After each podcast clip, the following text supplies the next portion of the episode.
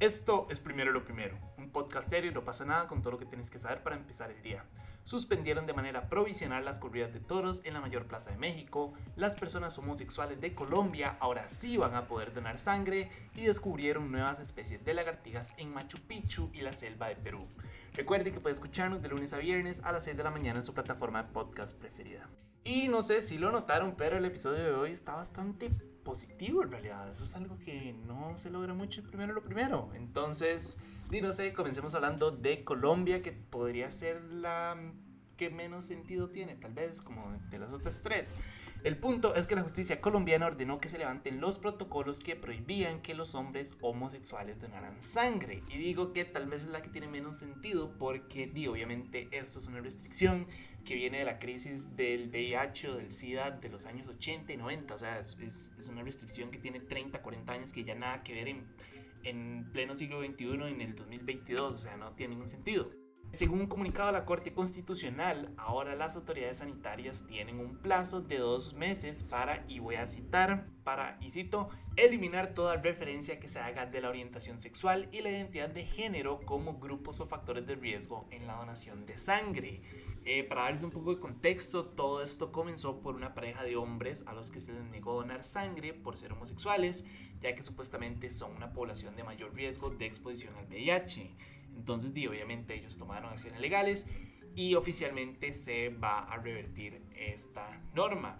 Y saben que me asombró demasiado porque estaba leyendo como si existían ese otro tipo de restricciones o si esto todavía sucedía en pleno siglo XXI. Y me di cuenta que, di que sí, en realidad hasta hace poco, por ejemplo, en Francia, España, eh, Italia, Reino Unido, Canadá, Israel, también tenían medidas muy parecidas y hasta ahorita también están como eliminando ese tipo de restricciones. Y yo no entiendo, o sea, estamos hablando de, de algo que sucedió hace 30 años. No entiendo por qué eh, todavía se tiene como ese pensamiento de que, la, de que la población homosexual son como transmisores de VIH, como si uno nada más los viera ya tiene VIH. O sea, me acuerdo, me acuerdo estar chiquito y, me acuerdo como escuchar a mis tíos y escuchar a, en general, como la gente hablando como, ah, sí, no, es que esos man ni siquiera se les puede tocar porque no se le pega el VIH y no o sea, no entiendo, no entiendo por qué, man. Creo que ya se ha demostrado que se puede vivir con VIH.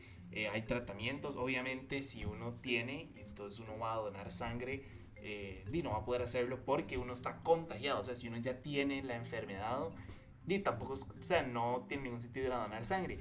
Pero nada más que uno le, le digan que no puede donar sangre por el simple hecho de mi orientación sexual, no tiene ningún sentido. Y eso es lo que me molesta como todo este tema. Porque negarle algo a, toda una población nada más por, un, por una forma de pensar de antaño. Eh, algo parecido está pasando ahorita con la viruela de mono.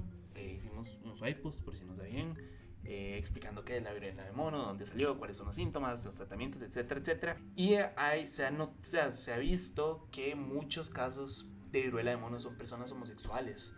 yo creo que yo ya lo he hablado una vez en otro primero lo primero. Yo decía que me daba mucho miedo como que ahora surja todo este movimiento de nuevo como, ah, no, es que ellos son los que transmiten enfermedades, hay que volver a cancelarlos, como lo que pasó con el VIH. Yo, este caso específico, espero que no sea así, porque en realidad la viruela del mono no es tanto si es una persona homosexual o no, es más si una persona tiene muchos compañeros sexuales porque en realidad la viruela se pasa como por sustancias y por sangre y por fluidos.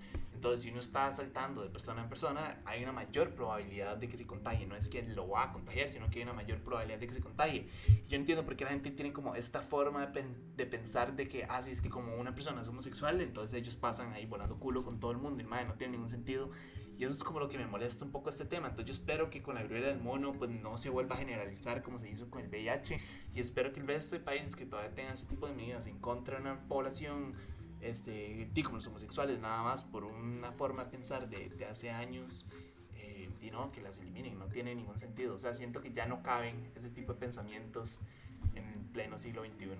Y ya que hablamos de eliminar estupideces de antaño, en México un juez federal suspendió provisionalmente las corridas de toros en la Plaza México, que es la más grande del mundo, de hecho. No sé si sabían, pero en este momento se está dando todo un debate para ver si se deroga las corridas de toros. Eh, luego de que la Asociación Civil Justicia Justa impusiera una querella contra los reglamentos locales que permiten la tauromaquia en la Ciudad de México.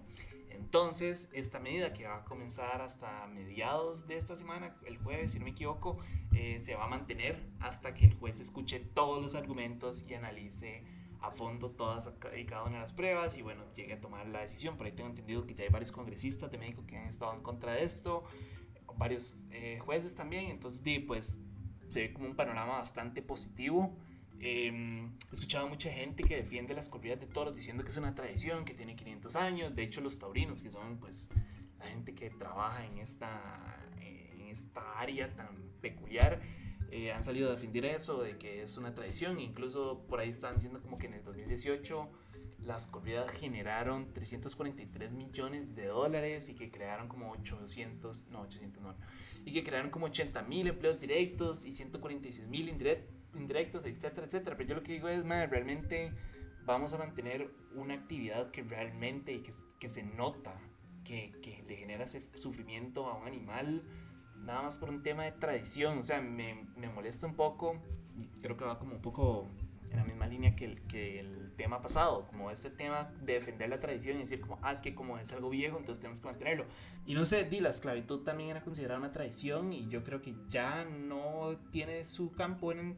Pero sí, no entiendo por qué la gente quiere como defender la tradición, entonces, ojalá, o sea, de verdad, yo espero que sí se llegue como a, a las corridas de toros y que las quiten. Me parece la más grande estupidez y espero que España también empiece como a, a tomar nota y empiecen a quitar todo ese montón de cosas. Creo que Venezuela también ya las quitó hace poco. No sé, ahí estaba viendo que, que en, en, América Latina ya hay muchos países que la estaban quitando. Entonces, o sea, realmente no entiendo. Siento que es una actividad brutal para pleno siglo XXI. Es algo así como que alguien intentara volver a poner los gladiadores, nada más porque hace años fue una tradición, no tiene sentido para mí. Pero ahora sí, ya para ir cerrando, en Perú descubrieron dos nuevas especies de lagartijas, una en Machu Picchu y otra en una reserva de biosfera en la selva de Perú.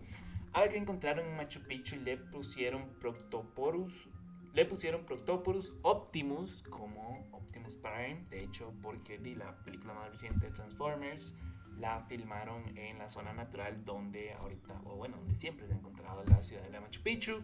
Y a la otra le pusieron Proctopurus caterinae en honor a la bióloga Catherine Pino.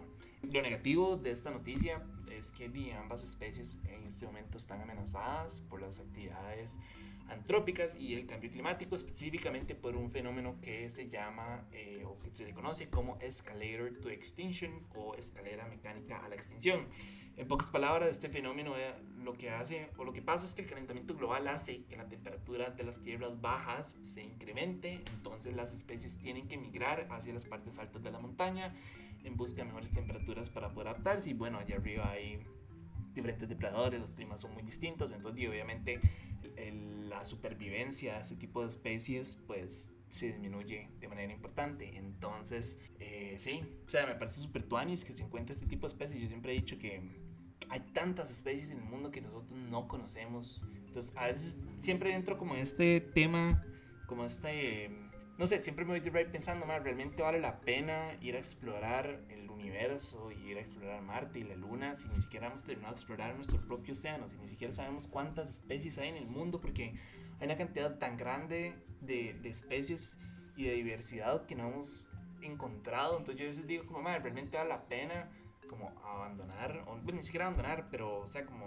no investigar a fondo nuestro planeta antes de ir a investigar otro planeta. Después digo como, que es como ir a investigar Marte y, la Luna y Venus y Júpiter y Saturno y todos los que se puedan y Andrómeda si pudiéramos ir hasta allá.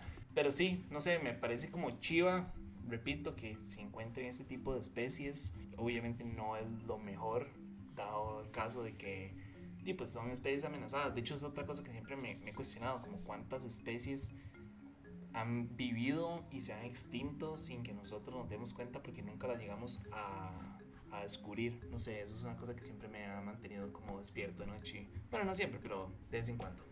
Eh, pero bueno, eso fue todo por hoy. Su apoyo es posible. Primero lo primero. Recuerden que pueden apoyarnos en patreon.com slash no pasa nada oficial.